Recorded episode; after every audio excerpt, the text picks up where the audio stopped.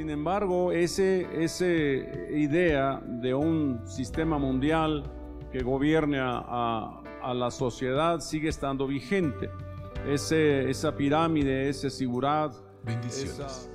Estás escuchando una enseñanza del apóstol Ulises Ramos Caro, basada en la sana doctrina expuesta a la luz de la palabra. Escuchemos este interesante mensaje, una producción de Ministerio Sebenecer, Familia Barra de Dios, Iglesia, Puerta del Oriente. Eh, a este tema le hemos, hemos eh, quiero decirle que es un tema un poquito amplio, pero al mismo tiempo quiero también decirles que voy a ir un poquito rápido. Es un tema panorámico, de un tema, eh, un tema general que le hemos llamado el sistema del mundo versus Dios, por no decir el plan de Dios o el sistema de Dios. ¿Verdad? El mundo está dividido, ¿verdad?, en lo que Dios quiere y lo que el mundo quiere. ¿Verdad? Eh, a veces el, hombre está batallando entre las cosas del mundo y las cosas de Dios. La Biblia dice que uno lucha contra la carne, la carne contra el espíritu y el espíritu contra la carne. Solo son dos, ¿verdad? Y, si lo vemos de otra manera, o es el bien o es el mal, ¿verdad? O es el diablo o es Dios, por ejemplo. Entonces, el mundo representa un sistema ¿verdad? Que pretende eh, hacerse Dios o levantarse como un Dios en lugar del Dios verdadero. Y enajenar a toda la, la sociedad hacia Él, de tal manera que lo sojuzgue, lo esclavice, lo gobierne, ¿verdad? Lo administre. Y prueba de ello lo tenemos en aquella torre de Babel que construyó Nimrod, ¿Se acuerda usted? Y que la intención de ellos era construir una gran siguridad, una gran torre, una gran pirámide, para que desde ahí gobernaran a toda la humanidad que en ese entonces existía. Pero cuando vio que lo que se propusieron hacer estaba prosperando, Dios mandó un juicio contra ellos, confundió su lenguaje de tal manera que se entristecieron porque ya no podían comunicarse, no se entendían. Entonces dice la Biblia que se esparcieron por todo el mundo. Y entonces ese proyecto, ¿verdad?, que ellos tenían quedó, quedó eh, obsoleto en su momento. Sin embargo, ese, ese idea de un sistema mundial que gobierne a, la sociedad sigue estando vigente. Ese, esa pirámide, ese sigurat, esa torre sigue estando vigente solo que es un sistema, es invisible, está dentro del mundo en que vivimos y lo que pretende es absorber, ¿verdad? Enajenar a la humanidad, ¿verdad? Alejándolas, alejándolas de Dios, Y entonces Dios eh, aparece, ¿verdad? Para salvar a la humanidad precisamente de ese sistema mundial.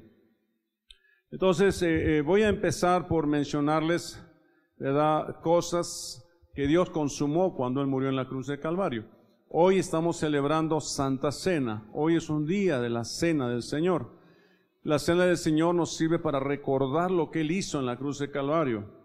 ¿Verdad? Murió por nosotros, derramó su sangre por nosotros, ¿verdad? ¿verdad? Y eh, al hacerlo hizo un pacto con nosotros, un pacto, un pacto nuevo, una alianza, al dar su sangre por nosotros. Él resucita al tercer día, Él está vivo, asciende a los cielos, está sentado a la diestra del Padre y prometió enviar su Espíritu Santo, la tercera persona de Dios, a todo aquel que crea. Ahora, ¿por qué fue necesario que Jesús viniera y muriera? Para librarnos de ese sistema. Ese sistema esclaviza. Y yo vine a liberarnos de esa esclavitud, de la pobreza, de la miseria, de la aflicción, de la enfermedad. Vine a liberarnos, ¿verdad? de la opresión de este mundo. Amén. Entonces, cuando el Señor Jesucristo estaba en la cruz, ¿verdad? Usted sabe que dijo, consumado es, y murió. Cuando Jesús dice, consumado es, Él estaba consumando algo, estaba terminando algo, ¿verdad? Eh, como cuando dices, he terminado, ah, hoy se ha acabado el propósito por el cual estaba yo haciendo algo. Entonces, ese es el propósito de, este, de esta parte, de la primera parte del tema. Dice Juan 19:30, entonces Jesús cuando hubo tomado el vinagre dijo, consumado es, e inclinando la cabeza entregó el Espíritu. Entonces, ¿qué había en la cabeza de Dios cuando dijo consumado es? ¿Qué es lo que estaba terminando? ¿Qué es lo que estaba acabando? En alguna ocasión también el apóstol Pablo dice, he acabado la carrera. Entonces se trata de acabar algo, de terminar algo. ¿verdad? Él decía, este, en alguna ocasión también Pablo dijo, prosigo la meta. No había terminado, pero hubo un tiempo que dijo, consumado es, he acabado la carrera, he terminado, me espera la corona de vida. Cada uno de nosotros también tiene que en algún momento de su vida va a tener que decir, consumado es. Punto. He terminado el plan por el cual Dios me trajo a esta tierra. Amén. Y no nos vamos antes hasta no haber terminado lo que Dios nos encargó según el propósito que Él puso soberanamente en cada uno de nosotros. Unos se van antes, otros se van después, pero todos tienen un plan, un propósito en Dios. En Dios no hay algo que se haga al aventón, ¿verdad? Todo está bien programado, planeado. Pudiera ser que alguien se vaya antes. Decía yo en una ocasión una profecía que hubo hace el año 2017, donde una mujer, el Señor, ella, un Dios hablaba a través de una mujer diciendo, viene un tiempo donde van a morir muchas personas. Y decía, las personas que van a morir es porque ya llegó su tiempo. Y después volvió a la segunda parte de su profecía, dice, pero van a morir otros que no era su tiempo, no han acabado su carrera, pero el, el juicio de Dios viene sobre sus vidas. Entonces, esa fue la segunda parte de la profecía. Y la tercera vendría sobre la tierra un avivamiento. Esa fue una profecía que se dio en 2017, la pandemia ocurrió en 2020. Entonces empezamos a ver, ah bueno, hay una parte de la profecía que hablaba sobre los grupos de alabanza y mencionaba que había muchos grupos de alabanza, personajes de la alabanza que también iban a morir. De tal manera que a lo largo de estos años hemos visto eh, que han partido, ¿verdad? Por ejemplo, la hermana Ninoska, que es muy conocida en el ámbito de la alabanza, el hermano Julio Melgar, que también es muy conocido en la alabanza, y, otro hermano por ahí que eh, creo es Jonathan, me equivoco, es Jaime Murrell, Jaime muriendo, matando a Jonathan Sete, Jaime Murrell. Bueno, son personajes muy conocidos y que partieron, y entre otros, ¿verdad? Que no desconocemos. Pero hubo muchos que murieron porque era el tiempo, era el tiempo de partir. Era, habían acabado su trabajo aquí en la tierra. Y hubo otros que murieron, ¿verdad? Porque no quisieron oír a Dios y vino el trato de Dios sobre sus vidas. Eh, y los demás que quedamos no precisamente somos los aprobados, ¿verdad? Porque no penséis que son más pecadores que nosotros. Si no os arrepentís, también pereceréis, dice la palabra de Dios.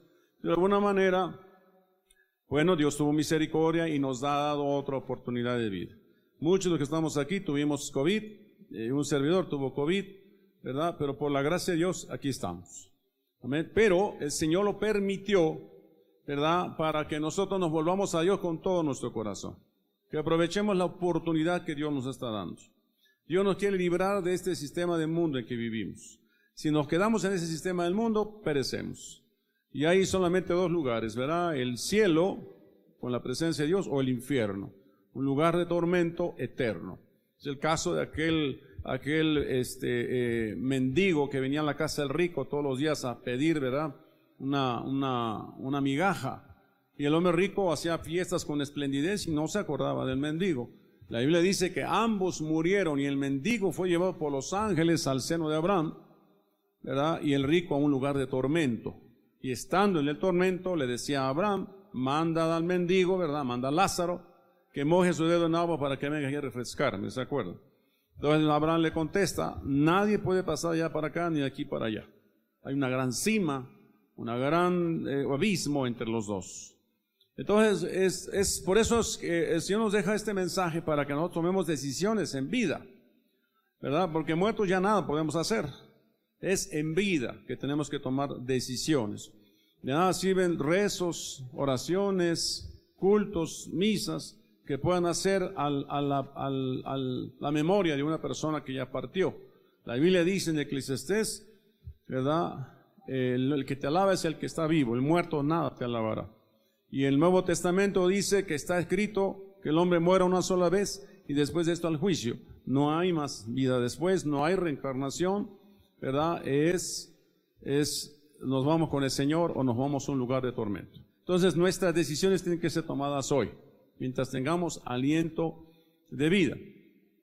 Pero eh, cuando Jesús eh, tuvo que enfrentar ese tiempo de morir, dijo, consumado es, e inclinando la cabeza entregó el Espíritu. La palabra griega taleo, del griego, significa terminar, acabar, ser consumado, cumplirse, guardar, satisfacer, consumarse, cumplir, pagar. Eso significa consumado. Amén.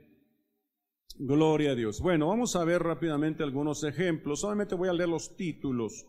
Las citas están ahí, si alguien quiere tomar nota puede hacerlo el cumplimiento de todas las escrituras de los sufrimientos de Cristo. Entonces, una de las cosas que él consumó fue el cumplimiento de todas las escrituras, ¿verdad? Que hablaban de los sufrimientos que él habría de tener. Por ejemplo, no sé si usted se acuerda de Isaías 53 que dice que eh, eh, como oveja fue llevado al matadero, mas enmudeció, no abrió su boca. Como cordero fue llevado al trasquiladero, mas enmudeció, no abrió su boca. Esa es una profecía del Señor Jesucristo. Luego tenemos también la derrota de Satanás. Cuando Jesús muere en la cruz de Calvario, Él derrota a Satanás. Hay una profecía en, en Génesis 3.15 que dice, la simiente de ella heriría en la simiente de la serpiente en la cabeza. ¿Se acuerdan? Aunque ésta le iría a la simiente de la mujer en el calcañar. Una herida menor de la cual Jesús resucitó pero el que murió eh, golpeado en la cabeza fue Satanás, ahí fue herido de muerte. ¿verdad? Él está esperando solamente, está contando sus días para finalmente recibir el castigo eterno.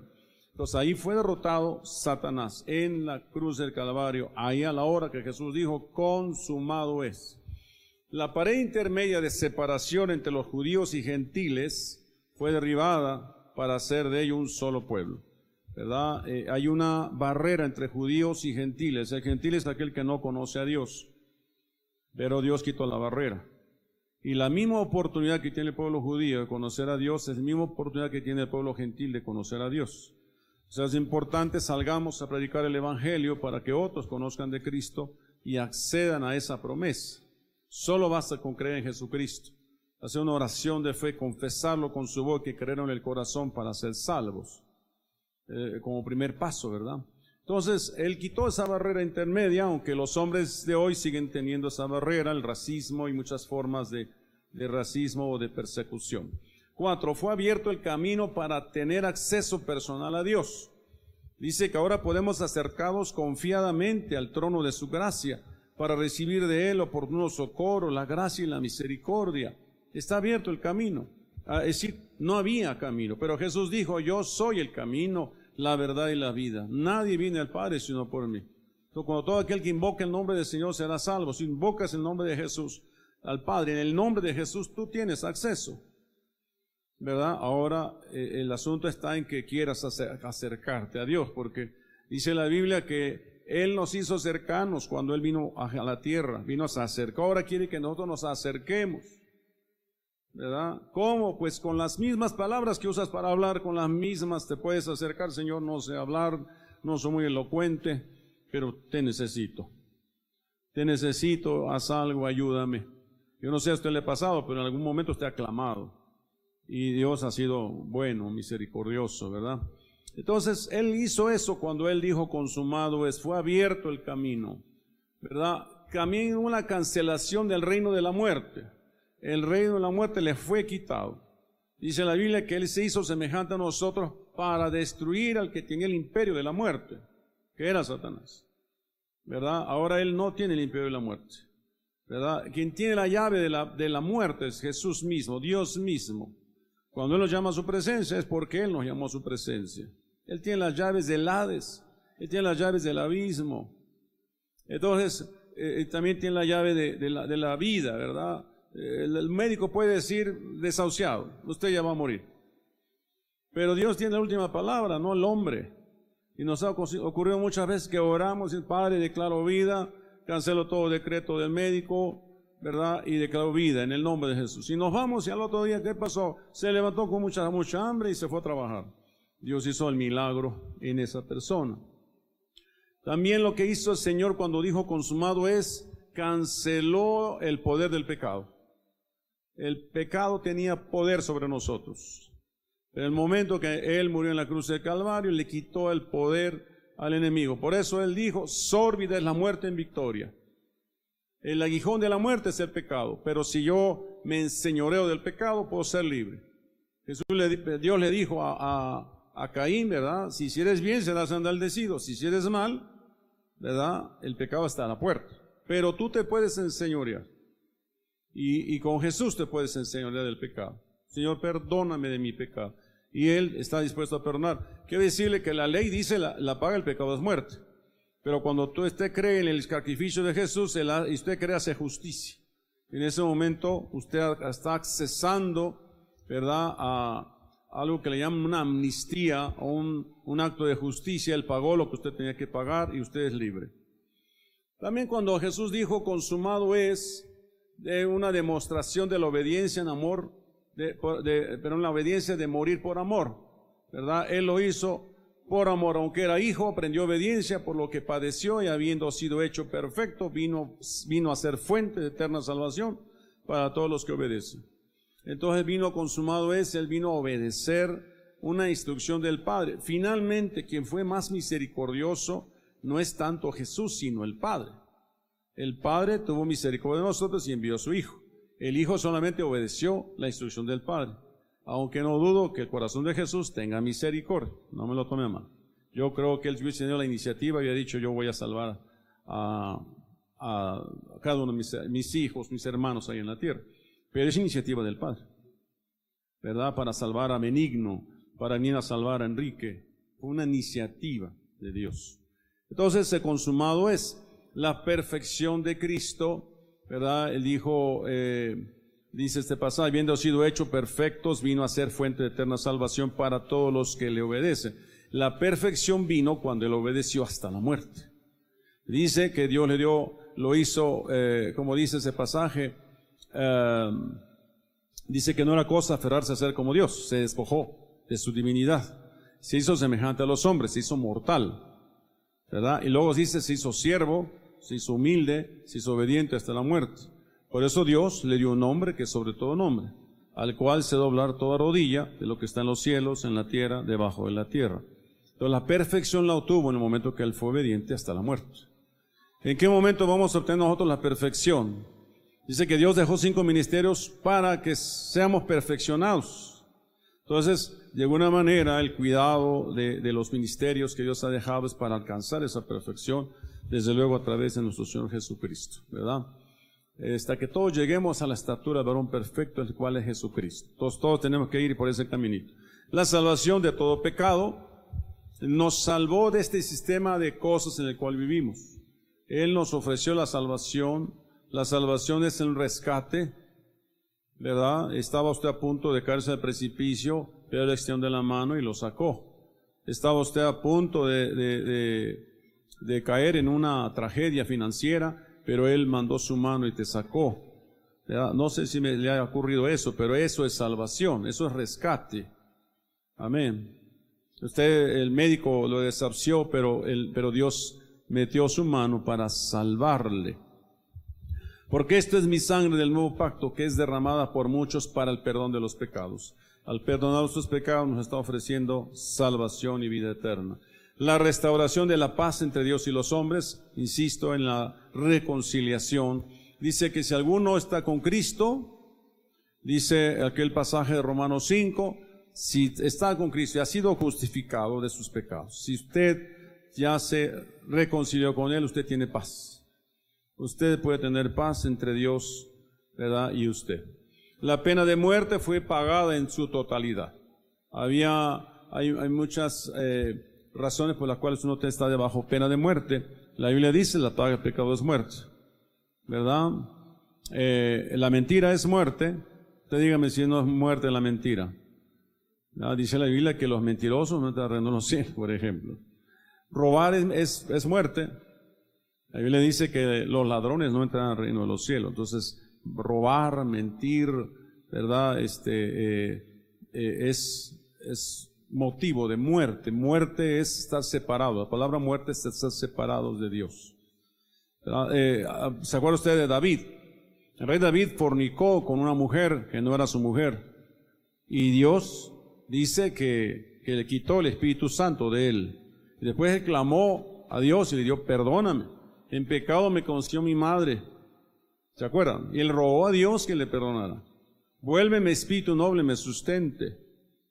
Entonces mi boca confesará tu nombre, mi lengua cantará alabanzas para ti. O sea, buscó la reconciliación. Lo que había cometido era muy grave. Eso lo alejaba de Dios. Amén. Entonces, pero Él quitó esa pena de muerte siempre y cuando tú vengas a, ese salvoconducto que es Jesús. La cancelación de la hipoteca reclamada por Satanás. Una hipoteca es cuando tú pagas, te, eh, pides un dinero para resolver una deuda. Das en, prenda tu casa, la hipotecas. ¿verdad? Y si no pagas ese dinero la a la empresa que te, te prestó el dinero, te que quitan la casa.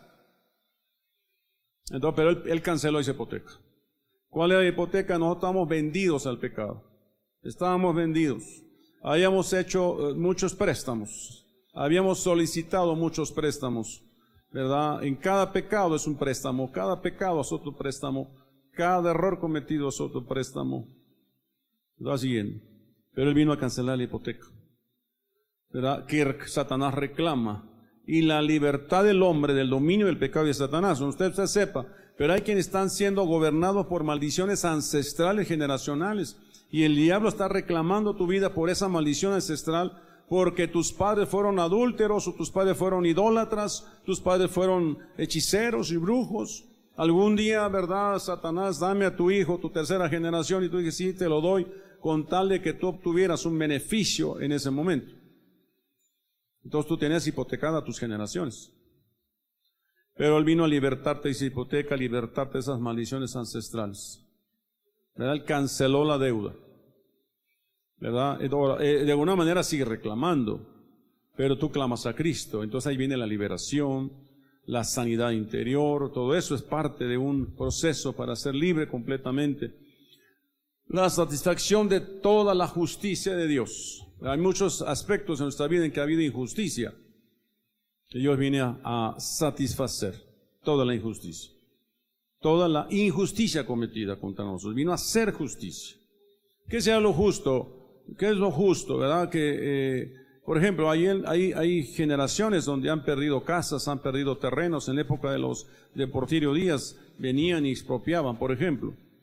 Y vienen las siguientes generaciones pobres en la miseria, pero un día claman a Dios, Señor, tú sabes que mis padres, mis abuelos eran ricos, hacendados, ¿verdad? Y yo aquí perezco, estoy sufriendo. Padre, hazme justicia. Dios hace justicia. Claro, tú tienes que buscar, ¿verdad? Y vas, metes papeles y, y entonces eh, te llega una, una carta donde te regresan un terreno, por ejemplo, te regresan una casa, qué sé yo. No. Dios lo puede hacer. Todo está que apeles al tribunal de Cristo que apeles a Él. Él puede hacerlo. Eh, a veces no es una propiedad física, es un hijo. Un hijo está ahí, una enfermedad terrible, heredó de un padre, de un abuelo, pero hoy tú clamas a Dios y le pides justicia. ¿No? Y Dios sana a mi, a mi hijo, sana a mi hermano, cancela la maldición ancestral. Y a veces el hijo acepta a Jesucristo y eso puede ser el principio de su restauración. Entonces, lo consumado es, trajo sanidad corporal para todos. Dice que Él llevó todas nuestras enfermedades, nuestra falta de paz fue sobre Él, mas por sus llagas hemos sido curados. Amén. Por eso estamos con Cristo, porque Él lo consumó todo en la cruz de Calvario. Un camino de completo investimiento de poder y unción del Espíritu Santo. Él, él ahora te capacita con su Espíritu Santo para que tú vayas y prediques el Evangelio, pongas las manos sobre los enfermos y sanen él te enviste de poder para avanzar en medio de este, este, mundo, ¿verdad? Que está contaminado. Amén. Dios te ya da poder, por ejemplo, digo, uno, se prepara, sirve a Dios y un día va y uno ora por un enfermo y sana. Uno va y uno libera a una persona y es liberada. Y me acuerdo, la primera vez que yo liberé a una persona, estaban de rodillas orando y el pastor me dijo, ora por las, por las personas. Puse mi mano por una mujer y la mujer se fue para atrás y gritó, ¡ah! Un alarido. Y en ese momento estaba siendo liberado. Entonces Dios te da el poder para hacerlo, es Él, es Él que la liberó. Y después dio testimonio y la voz que salió la voz de un hombre. Venía, estaba oprimida por muchas cosas, hechicería, brujería, qué sé yo. Ese poder lo hace Dios. Él vino a darnos ese poder y esa unción para servirle a Él. La anulación del antiguo pacto y la constitución y sello del nuevo pacto. Él canceló el antiguo pacto. El antiguo pacto es el Antiguo Testamento, era ojo por ojo, diente por diente. El Antiguo Testamento era la ley, era muy estricta. El nuevo pacto es la gracia, es la misericordia. Estamos aquí por la gracia por su favor inmerecido. Amén. Entonces vino a establecer un nuevo, un nuevo pacto. De hecho, cuando tomamos la Santa Cena, sellamos ese pacto con esa Santa Cena, renovamos nuestros votos, ¿verdad? Y somos un nuevo pacto con Él. Pero regresamos al punto, el sistema del mundo. Sistema del mundo versus el sistema de Dios. Los jóvenes ya no saben si seguir con, con sexting o, o, buscar a Dios. No saben los jóvenes si seguir con, este, sí saben lo que es sexting, ¿verdad? Mandarse fotografías semidesnudos o desnudas, ¿verdad? Con otras personas. Eso no es moral, pero los jóvenes es normal. El joven ya no sabe si eh, este, eh, irse de pinta o no irse de pinta, ¿verdad? Pongo ejemplos así. Pero hay tantas cosas tan terribles. Si el género, si definir su género de, vidas sexuales es correcto, si es mujer parecer hombre o si es hombre parecer mujer. Porque ya le parece normal ese sistema de este mundo. El sistema del mundo está constantemente repitiendo, repitiendo a través de las escuelas, universidades, a través de medios de, públicas, de publicidad, ¿verdad? Que eso parece normal. Hace unos años eso era aberración, hoy parece normal. Y en la vida que pasa el tiempo va a ser más normal todavía. Parece normal que le suban a la gasolina, parece normal que le suban al, a, la, a, la, harina, el costo de la tortilla. Parece normal, esto sistema es un sistema de vida. El sistema de vida, a rato va a ser que en las universidades, ¿verdad? Eh, este, eh, sea normal que un hombre llegue con falda y una mujer llegue con, con, este, cosas normales de un varón, por ejemplo. Y eso por decir algunas cosas. Parece normal estar en internet todo el tiempo, en Facebook, eh, Twitter, WhatsApp. Es, ya no hay comunicación personal, ya no hay, ya no hay deporte, ya no hay fútbol, ya no hay el, la cascarita que se jugaban en la calle los jóvenes. Ahora lo que hay es todo lo que tiene que ver con tecnología. Es el sistema del mundo. Amén. Entonces, eh, ah, el sistema del mundo es los ricos y los pobres. Ahora, yo no estoy levantando aquí para decirle a usted ahora levántese en armas, ¿verdad? Yo no estoy proponiendo eso. Estoy proponiéndoles que vengamos a Cristo con todo nuestro corazón. Y que nos demos cuenta que Jesús venció el sistema del mundo. Que no tenga miedo. En Cristo, en Cristo somos victoriosos. Dice, las enfermedades que el mundo nos, nos, nos, pone a través de los alimentos, este, ¿cómo le llaman estos que están ah, con una genética alterada? Los transgénicos. Eso es un sistema del mundo. No, eh, eh, me acuerdo que un tiempo que estuve vendiendo arroz, que era, creo que parecía plástico, ¿se acuerda? En fin, eh, todo eso altera el, orden natural de las cosas. Ese es el sistema del mundo. El sistema del mundo son las guerras, las guerras nucleares, las guerras biológicas. Ese es el sistema del mundo. El sistema del mundo es, ¿verdad? No sé, la, la, trampa, la manipulación. Todo eso es sistema del mundo. Y nosotros, Dios nos quiere sacar de ese de, esas, de ese sistema de mundo. Entonces yo quiero mencionar rápidamente, basados en el libro de Apocalipsis, algunas cosas.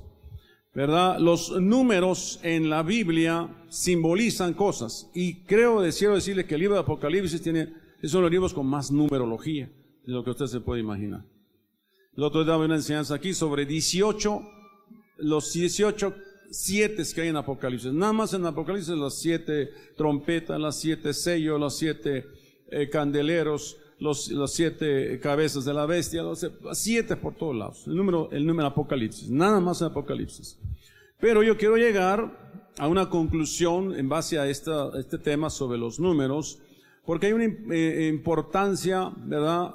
Porque hay un número que resalta la Biblia que es el 666 que no otra cosa más que el sistema mundial, el nuevo orden mundial que el mundo propone, que el cual debemos apegarnos, porque incluso nos infunde una manipulación. Si tú no te pones el sello, no vas a tener derecho para comprar o para vender. Entonces, tiene que ver el sistema del mundo con comprar y con vender. Pareciera que fuera lo más importante en el mundo, la economía. Entonces, eh, vamos a ver rápidamente algunos números. El número uno significa excelencia y autoridad y puede aplicarse a Dios. Dios es el número uno. El que es y que era que ha de venir. Dios. Y hay algunas citas bíblicas, ¿verdad?, que lo apoyan. El número uno. Eh, otra cita como esta de Apocalipsis 1.8, yo soy el alfa y el omega, él dice, Señor Dios, el que es y que era y que ha de venir, el Todopoderoso. Él es el único. Eh, eh, Cristo también dijo, yo soy el alfa y la omega, ¿se acuerda? El número dos, el dos implica cooperación, el, número, el dos implica hacer una asociación de dos personas. Y en ese sentido, los, los, eh, eh, los, la palabra de Dios da a entender. Eh, dice, por ejemplo, me fue dada una, una caña de medir semejante a una vara, y alguien dijo, levántate y mide el templo de Dios, el altar y los que adoran. Alguien dijo, me asocio a lo que dijo, y mido el altar. El dos es cooperación. El dos es trabajemos. ¿Verdad? Entonces dos, en el sentido, en el sentido correcto. ¿Se acuerdan que eran dos los testigos? Que van a venir y van a anunciar el Evangelio en el tiempo de la gran tribulación. También el 2, en la, parte negativa, el dragón se une al falso profeta o el falso profeta se une al anticristo para dar a conocer un sistema eh, eh, mundial. Amén. Entonces el número 2 aparece en la Biblia de muchas maneras. Y luego aparece el tres y medio. El tres y medio habla de tres años y medio. Dice es el tiempo que pasa momentos breves de persecución de los fieles, estos tres años y medio de persecución. El número tres y medio, o tres meses y medio, o tres años con seis meses representa persecución, partiendo de algunos cálculos ¿verdad? que están ahí en la Biblia. Incluso se usa el de 42 meses, que equivale a tres años, seis meses. Incluso se usa el 1260 días, símbolo de una crisis final que habrá sobre el mundo. La Apocalipsis habla de muchos números. No, no tienen que memorizarse todo eso, solamente es un, que dijimos, un panorama, un panorama. Cuatro es el mundo perfecto y peligroso. Cuatro son los vivientes del cielo. Hay cuatro seres vivientes en el cielo, uno con rostro de hombre, otro con rostro de, de águila, un rostro de león, con rostro de, de, de, de becerro, ¿se acuerdan? Cuatro. Cuatro eh, habla del mundo, habla de, de cosmos, tenemos ahí los caballos destructores de la historia. La Biblia habla de cuatro caballos, cuatro jinetes del Apocalipsis que están ahí, ¿verdad? Eh, también se habla de los elementos cósmicos, habla de la, de la trompeta, el vino, al tocar la trompeta vino el vino granizo, eh, fuego mezclado con sangre, fueron arrojados sobre la tierra y otro ángel tocó la trompeta y cayó fuego ¿verdad? y convirtió en sangre la tercera parte de la tierra, etc. Aquí hablo de cuatro, cuatro cosas cósmicas que descienden sobre la tierra.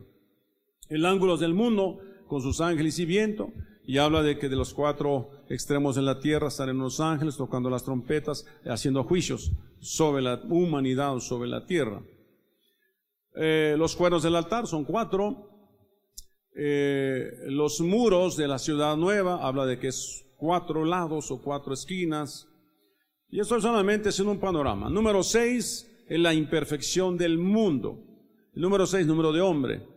¿Verdad? Dice que oponiéndose al siete de Dios y su Mesías acaba encerrándose a sí mismo en violencia destructora. De ahí viene el 666. Entonces, cuando yo he hecho muchos estudios sobre el 666 y hay muchos otros que han hecho estudios sobre esa numerología y hemos encontrado infinidad de cosas, ¿verdad? Pero finalmente el sentido de, esa, de ese número de la bestia no es otra cosa más que un sistema del mundo que pretende gobernar sobre los más pobres o los más eh, eh, los menos favorecidos, que pretende hacer una elite mundial que quien tenga esa marca puede tener dinero, puede tener acceso para comprar, acceso para vender. No se habla otra cosa más que un sistema mundial económico, capitalista, ¿verdad? Donde los que están oprimidos son los pobres, los necesitados. Y pudiera ser que muchos, muchos que estamos, están en la condición eh, no muy favorable pudieran sentirse tentados, ¿verdad? A decir, yo quiero ser de la élite, yo quiero ser de los ricos, yo quiero ser de los, de los que aplastan a los pobres, aunque su primera intención no es. Está siguiendo. Ese es el sistema y ese es el peligro del mundo en que vivimos. ¿Verdad? Quien no tiene una computadora hoy se puede sentir, ah, no sé si la palabra correcta, el más pobre de la tierra. Yo no sé cómo se podrá sentir alguien que no tiene un celular, alguien que no tiene, podría sentir la, la pobreza más extrema, que no es cierto. No es cierto. Un celular no hace la diferencia, una computadora no hace la diferencia.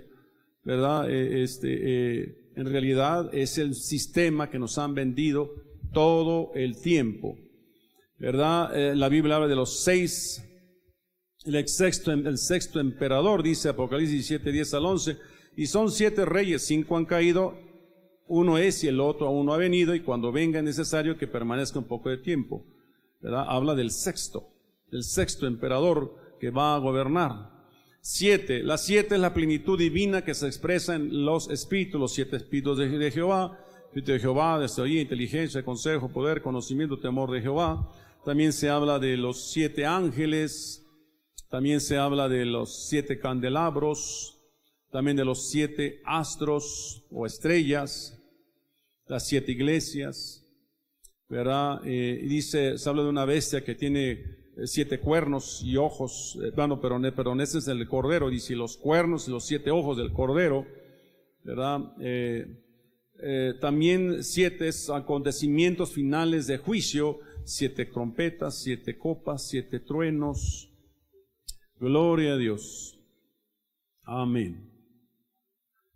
Y la parte negativa, ¿verdad? Las siete cabezas de la bestia, del dragón, habla de una mujer que está sentada sobre muchas aguas, que tiene siete cabezas, que son siete montes, etc. Y el diez es número del poder perverso, las cuernos del dragón y la bestia. Se habla también del número diez en la Biblia.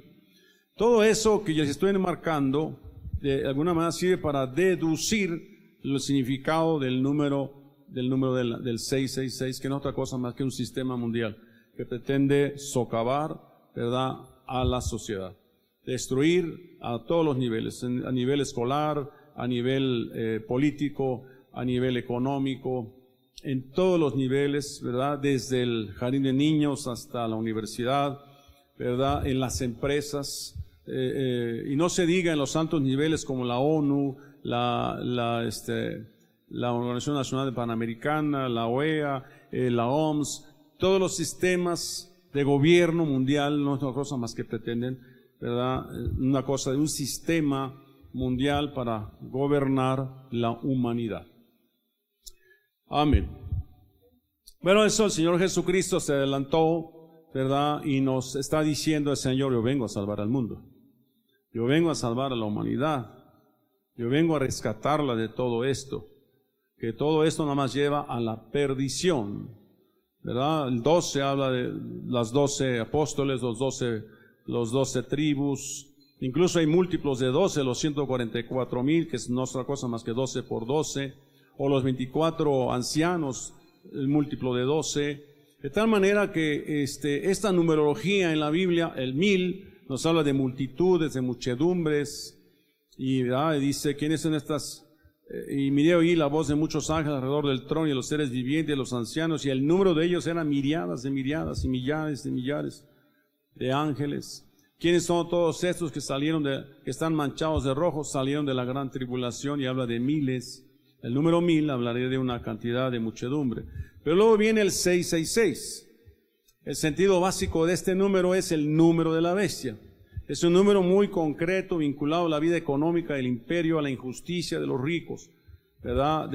así lo dice el falso profeta. Es una filosofía y hace que todos, pequeños y grandes, ricos y pobres, libres y esclavos, se les dé una marca en la mano derecha o en la frente. Fíjense que esa marca no es el chip famoso. Esa marca es otra cosa más que una mentalidad, ¿verdad? Una, una vida de actos, de acciones que tiene que ver con el, con el, la filosofía o la, la mentalidad de ese sistema mundial. Así que no nos cansemos en buscar chips en las manos o chips en los ojos, ¿verdad? Sino se trata de una educación que se va a establecer volvió a repetir, desde el jardín de niños, ¿verdad? Hasta arriba y en las familias. Las familias también van a enseñar, tú puedes tener el sexo que quieras. No se diga, de por sí ha habido desintegración familiar, de por sí ha habido una educación de alcoholismo en los hogares, una educación de desdivorcios en los hogares, una educación de separación en los hogares. Todo eso es cultura. Todo eso es cultura. No otra cosa más que el 666 en la mente, en las manos, ¿verdad? En el corazón de la gente. ¿Verdad? Y entonces somos presa fácil de un sistema que va a empezar a decir y que ya empezó, ¿verdad? Simplemente eso es normal y, y, va a aparecer un, un salvador del mundo que va a querer resolver todas las cosas para que todo el mundo forme parte de la élite, ¿verdad? Y no otra cosa más que eh, un sistema. Porque dice, y que nadie pueda comprar ni vender sino el que tenga la marca, el nombre de la bestia o el número del nombre. Aquí hay sabiduría, el que tiene entendimiento que calcule el número de la bestia, porque el número es, el, es de un hombre y su número es 666. Entonces los investigadores, teólogos, se han puesto a investigar, ¿verdad? Si este es César, si es Nerón, o si es el Papa, ¿verdad? O si es, eh, este, eh, no sé, tantos, ¿verdad? Que hay en el mundo. No es esta cosa más que un sistema. Y puede ser que hay muchos nombres que coincidan con Nerón o con el Papa o con el Vaticano, creo que la palabra Vaticano, creo que su número es 666, en fin. Pero lo único que está haciendo es confirmarnos que no otra cosa más que un sistema de mundial. Hoy en día hay jóvenes que se debaten entre vivir a la manera de los jóvenes que ahora viven. Los jóvenes de ahora no, son, no son los mismos jóvenes de cuando yo estudié. En ese entonces no había problemas de género. Hoy los jóvenes se debaten, le entro al lesbianismo, o le entro al homosexualismo, o le entro al transvestismo, o le entro al bisexualismo, ¿no? ¿Verdad? O le entro a, tantas cosas que hay en el mundo. ¿verdad? Y nuestros jóvenes están siendo absorbidos por el sistema. Las familias mexicanas y del mundo tienen que recapacitar y volverse a Dios y educar a sus hijos en el camino de Dios antes de que sea demasiado tarde. Espiritual, pues va asociado a comprar y vender un hábito social y económico. Pertenece a la vida social y está relacionado con el dinero, comprar y vender, pues aquellos que no llevan la marca de la bestia no pueden comerciar ni enriquecerse ni formar parte de la sociedad dominadora de los favorecidos por el poder romano o por el poder que usted quiera. Dice la Biblia que hay una imagen, una estatua en el libro de Daniel que es una imagen que tiene cabeza de oro, pecho de plata, vientre de bronce y piernas de hierro, y los pies son hierro mezclado con barro. No es otra cosa más que un sistema de mezcla, ¿verdad? y que dice que una montaña sale de algún lugar y derriba esa imagen. Esa montaña es Jesucristo, la roca es Jesucristo. Entonces, entonces, como es un sistema que requiere educación, entonces Jesucristo ha estado educando a la humanidad en que vivimos desde hace muchos años a través de la iglesia cristiana, ha estado infundando su enseñanza, su doctrina, ¿verdad? Para que el mundo no los absorba. Y el día de hoy sigue Dios eh, educando a la iglesia y enviando a la iglesia a predicar el Evangelio para que se salve el mayor número de personas y venga a Cristo. Porque este mundo, ¿verdad? Que está por, por colapsar, me refiero Imagínese usted, el sistema ambiental está a punto de colapsar, ¿verdad? El, sistema eh, de salud está por colapsar. Lo político está por colapsar. La, la guerra está por traer un colapso sobre la sociedad en que vivimos. Necesitamos hoy más que nunca, necesitamos hoy más que nunca a Jesucristo. Necesitamos volvernos a Él con todo nuestro corazón ¿verdad? Y eh, ser realmente salvos, salvos de esta perversa humanidad, de esta perversa sociedad, como dice la Biblia por ahí en el libro de los Hechos. Aleluya. ¿Están de acuerdo conmigo? Ahora, eh, quiero terminar con esto. Apocalipsis 7:15 dice, por esto, por esto están delante del trono de Dios y le sirven día y noche en su templo y el que está sentado en el trono extenderá su tabernáculo sobre ellos. Hablo de los redimidos. Ustedes y yo somos los redimidos. Redimido quiere decir que fuimos comprados. Cuando Jesús dijo consumado es, en ese momento fuimos comprados. Cuando usted hizo la oración de fe para aceptar a Jesucristo, usted fue comprado por la sangre de Jesucristo. Hoy celebramos una cena del Señor en la que estamos recordando su muerte en la cruz y su, su sacrificio en la cruz, ¿verdad? Ese derramamiento de sangre por nosotros, para salvarnos, para redimirnos. Fíjense, cosa curiosa, Jesús murió en tiempos de Roma. Roma representa el sistema que hasta el día de hoy sigue vigente en el mundo. Pero Jesús lo venció muriendo en la cruz de Calvario. Al tercer día Jesús resucitó. Roma pensó que había destruido, pero realmente le estaba siendo usado para dar cumplimiento a lo que él había dicho, que habría de morir y que habría de revivir o resucitar por la humanidad.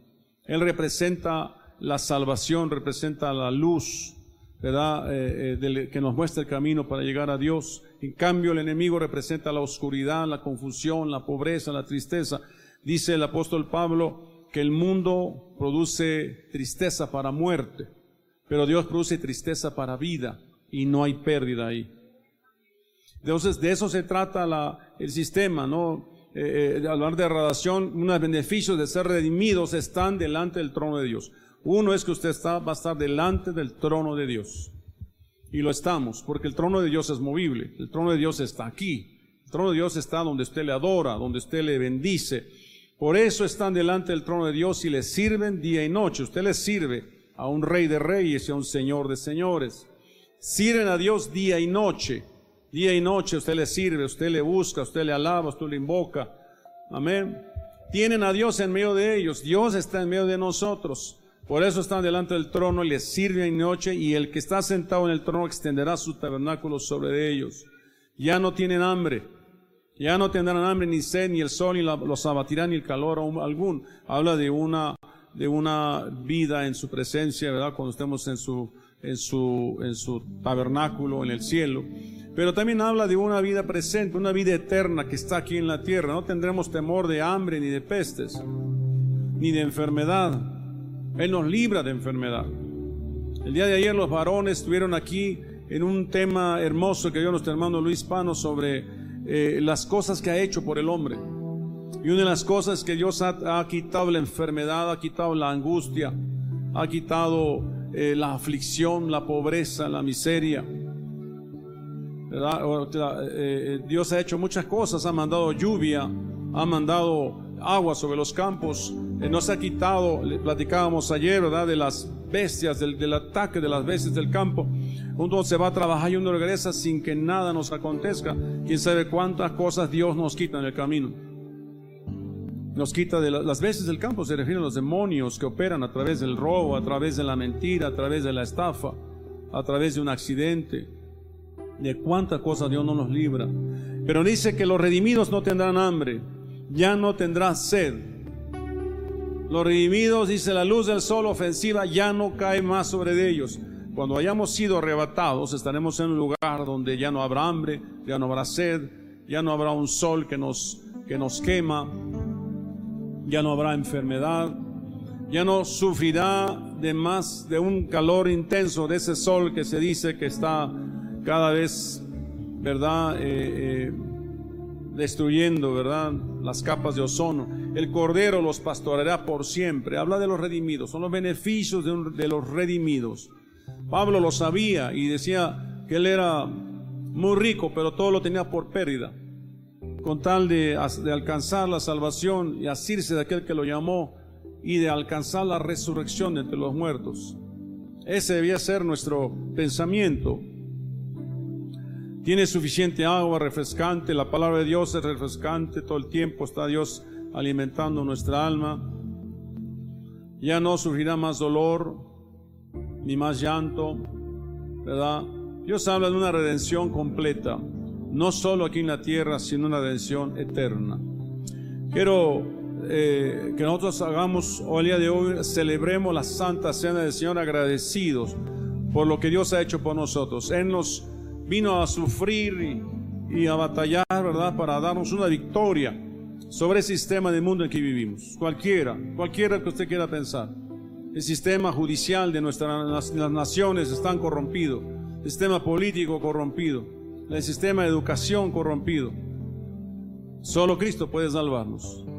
Cristo es vigente el día de hoy. Él viene realmente a traer salvación sobre nosotros, sobre nuestros hijos. Bueno, a lo mejor tú dices, bueno, yo ya me acostumbré a este sistema, pero tus hijos no, tus nietos no, y están siendo vulnerables, y tú tienes que hacer algo al respecto.